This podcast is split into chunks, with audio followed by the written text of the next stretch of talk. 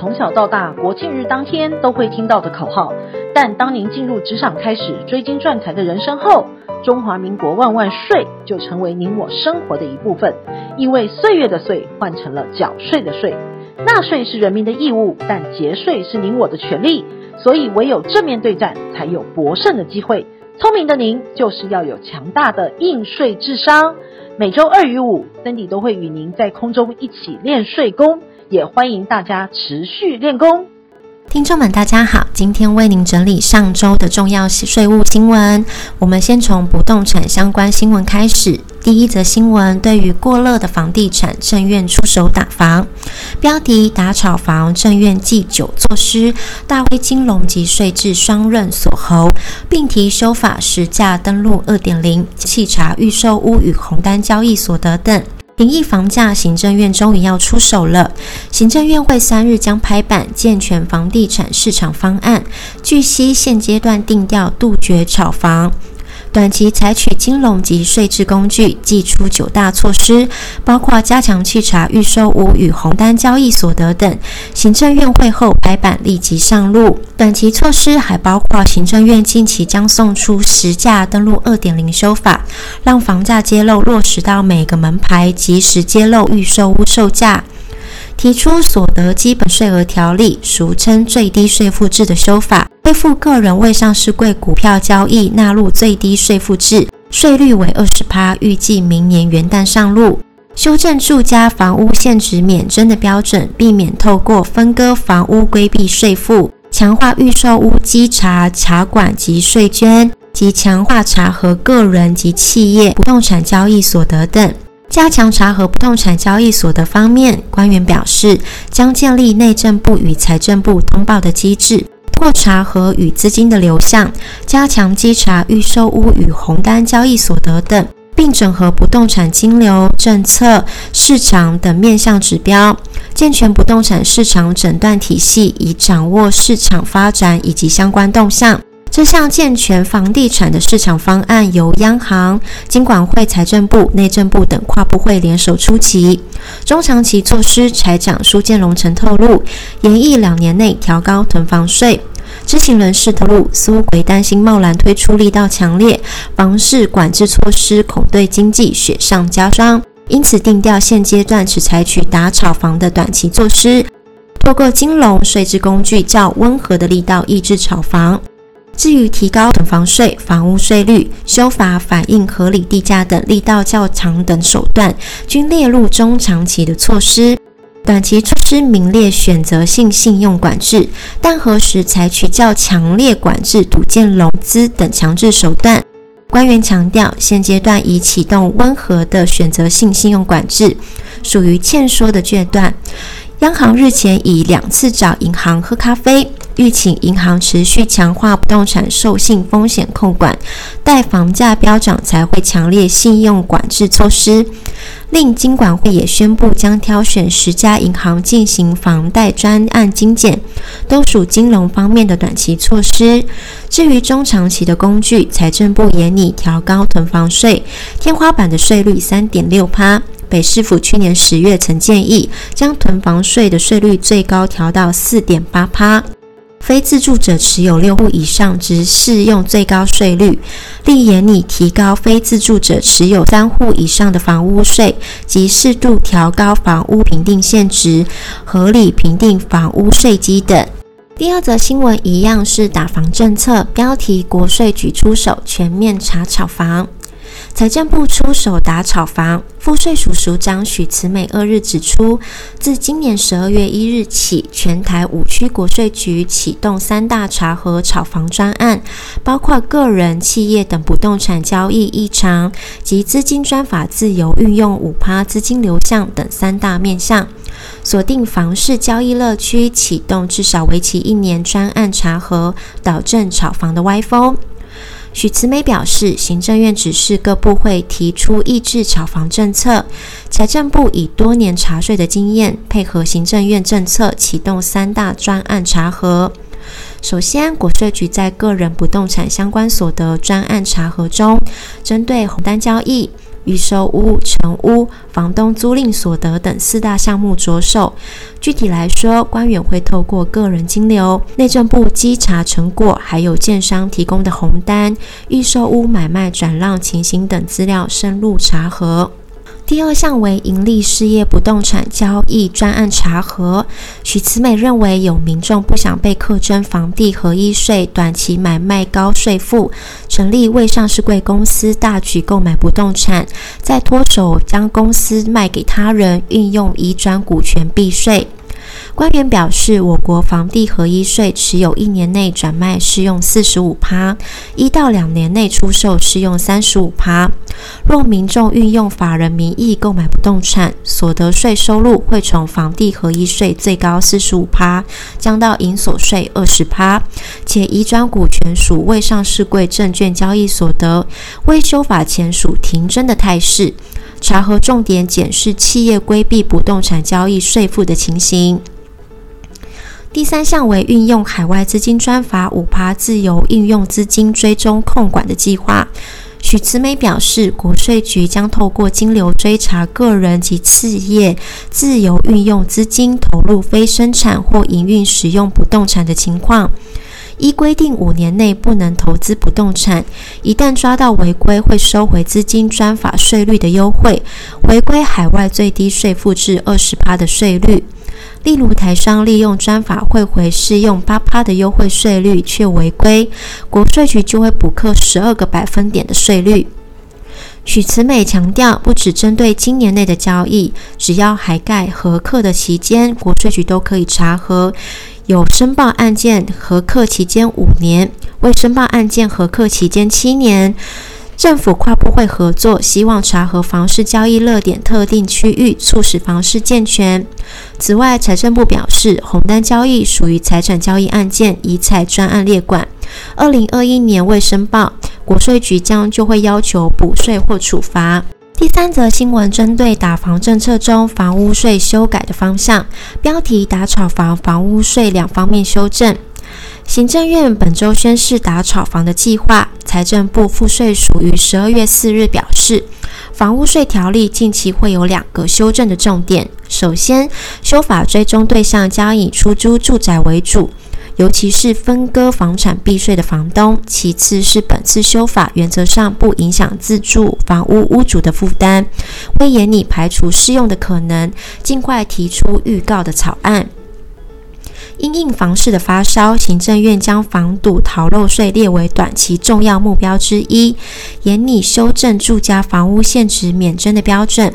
赋税署官员指出，由于现行房屋房屋税的条例第十五条规定，住家房屋现值在新台币十万元以下可免征房屋税的资格，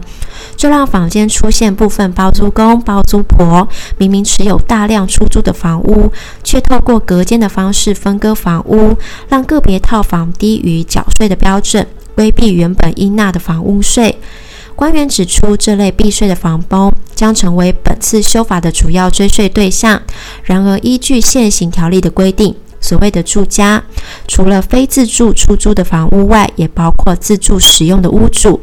现在启动修法，原则上不影响一般自住屋主的权利。目前还在研拟如何在法规中加入排除适用的可能。屋主可适用自住房屋税率的房屋，现在仅限于三户之内。官员表示，这三户在适用免税标准没有疑虑。但可供出租的非自住屋主适用免税的户数没有限制，财政部将参考相关统计数据，定定适用免税的非自住户数限制。这是目前修改的方向，可以一定程度抑制囤房。本次塔炒房计划中有关个人设立公司规避短期交易房地合一重税的情形，官员表示，所得基本税额条例草案已经送到行政院，未来回归最低税负制课征二十趴所得税，渴望降低炒房的诱因，长期而言仍要加强查核。第四则新闻关于房地合一税中房地成本认定相关，标题：房地合一税申报取得房屋土地原因不同，可减除的成本亦不同。民众陈先生询问，其父亲于一百零五年十一月间以两千五百万元购入高雄市一间透天厝，并于一百零七年二月间赠予给他。陈先生于一百零九年十一月中出售，则取得成本可否列报两千五百万元呢？财政部高雄国税局表示，个人交易于一百零五年一月一日以后取得之房屋土地，应于房地完成移转登记日次日起三十日内办理个人房屋土地交易所得税（以下称房地合一税）申报。而房屋土地交易损益计算，应以出售时房屋土地成交总价减除取得成本及应取得、改良及移转该房屋所支付之费用之余额为所得额。该局说明，个人于一百零五年一月一号取以后取得之房屋土地，会因取得房屋土地之原因不同，其可解除的成本也有所不同。例如，一买卖取得房屋土地者，其成本为取得房屋土地之价值；二继承或非属配偶赠与与取得之房屋土地者，其成本则为继承或受赠时房屋评定现值及公告土地现值按政府发布之消费者物价指数调整后之价值。三、配偶赠与取得之房屋土地者，如配偶自第三人出价取得者，则减除配偶间第一次相互赠与前之原始取得成本。如配偶源自第三人继承或受赠者，则减除继承时或配偶源自第三人受赠时之房屋评定现值及公告土地现值，按政府发布之消费者物价指数调整后之价值。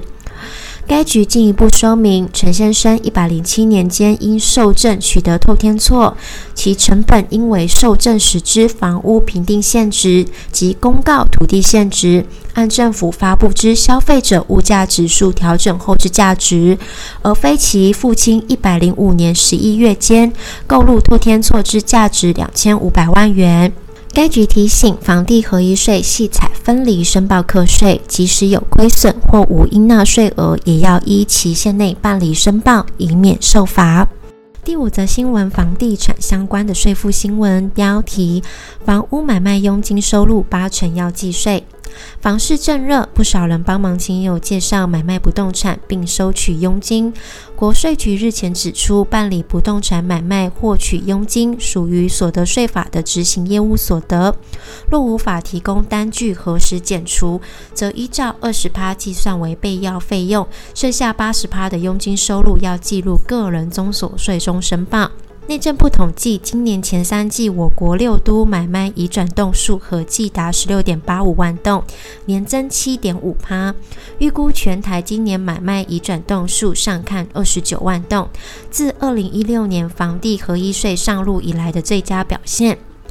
一般常见的房仲多为连锁房仲业，其收入以薪资为主，依业绩量再给予奖金。不过市场上长期都有个人中介，官员指出，这类个人中介在买卖双方交易所得后所收取的红包或者是酬劳费用，属于执行业务，一般经纪人的佣金收入。一、执行业务方式的课税，也就是依照二十趴计算必要费用，剩下记录综所税申报。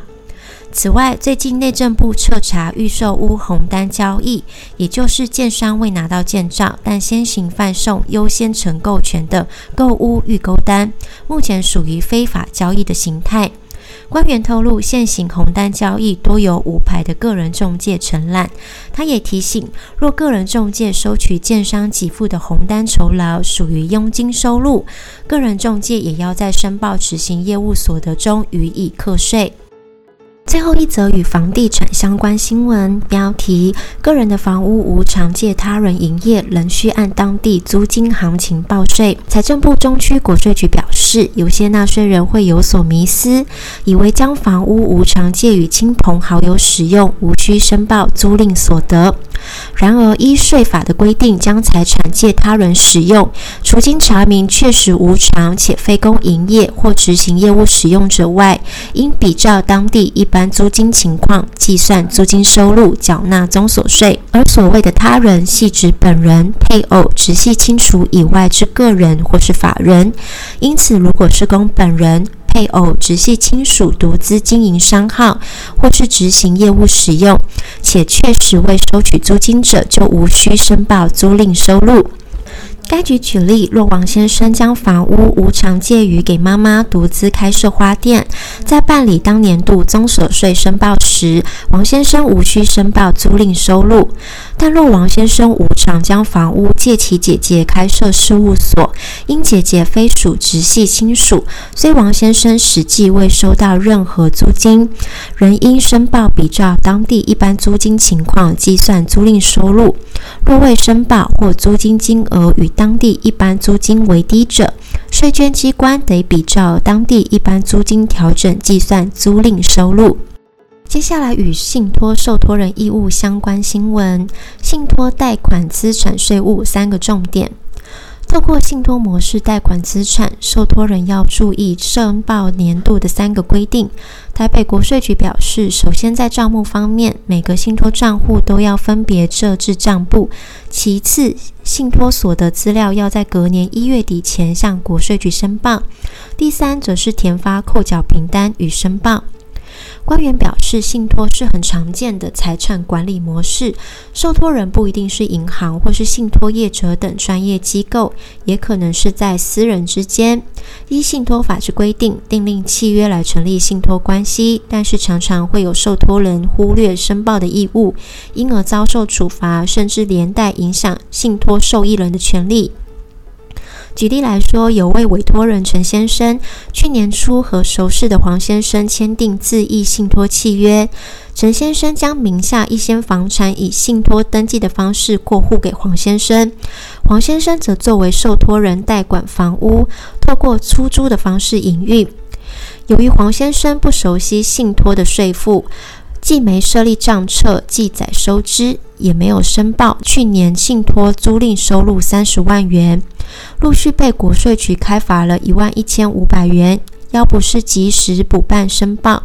罚锾还可能更高。官员表示，对于信托受托人而言，必须就每一个信托关系分别设立账册，详细记载各项信托的收支项目，并取得支出凭证。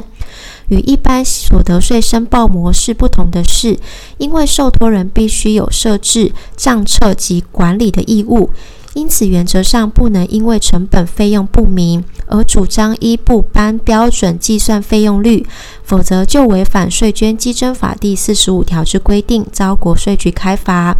有了明确的信托账簿后，官员表示，下一个重点就是申报义务。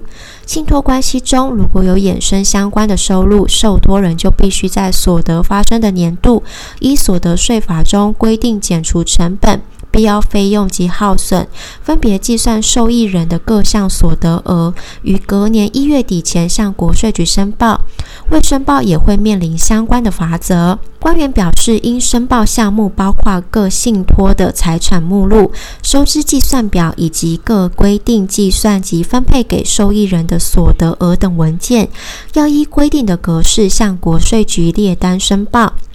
第三个重点倒是扣缴义务，受托人在一月底前完成信托财产及所得申报后，还要在二月十号前填发扣缴凭单给受益人，由受益人并入当年度所得额，依法扣征所得税。第八则新闻与财税保单相关，标题：利变美元终身寿险有节税的优势。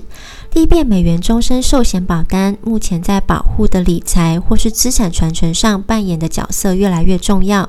原因是这类的保险可为保护发挥四大财富分配的功能，尤其在缴节税的角色上最为重要。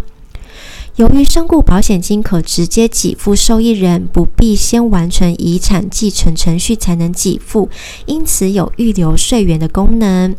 对于腰保人、受益人属于同一人的寿险及年金保险给付，若全年合计数在三千三百三十万元以下，则受益人所领取的保险给付，则可免计入基本所得额里课税。对于保单可指定多位受益人的好处，保单若事先先指定受益人的顺序及获配的受益金额，就可减少在遗产分配上的纠纷。至于分配给付，保险业者指出，这有近似乎信托业者接受委托，把价金分期支付的概念。如此一来，原本一次付清的身故保险金，用长达十年或二十年，甚至最长可到三十年的方式，分期给付给受益人，可让一族较能得到长年的稳定金流，也可避免一次性大额的身故保险金造成误用，甚至受到诈骗而化为乌有，或是全不赔光的风险。最后一则新闻为国际税务新闻，与美国非卡相关。标题：金融业申报非卡不可轻估。因应美国海外账户税收遵从法非卡的要求，近期除了要留意年度金融账户资讯申报的规定，台湾金融业者也要注意，必须要在明年六月三十号前完成第二次非卡的定期声明。根据非卡的规定，台湾多数的金融机构都有申报的义务，要对自身的客户所持有的金融账户进行尽职调查，建立流程辨识客户是否具有美国税务居民身份。如果客户当中有美国税务居民，金融业者需在每年三月底前向美国国税局 IRS 申报此类客户的账户余额、所得等资讯，以完成遵循非卡的义务。大多数的金融业者也比较熟悉这项例行申报。不过，FATCA 还有另外一项要求，金融业者还必须指派一名主管 faca 遵循事项的负责人员，每三年一次定期向 IRS 声明金融机构是否确实遵循 faca。声明重点在于是否有重大的缺失，包括刻意规避合约的要求，是否建立洗钱的方式与认识客户程序制度等。以上是为您整理上周税务新闻重点，感谢您的收听。本周五为金融理财特辑，我们特别邀请卓越资产管理集团黄世洽投资长与您剖析全球过热的股市是否还有追捧配置的机会呢？面对美元持续的弱势，美元资产配置的分析与规划，我们周五上线收听，空中再见。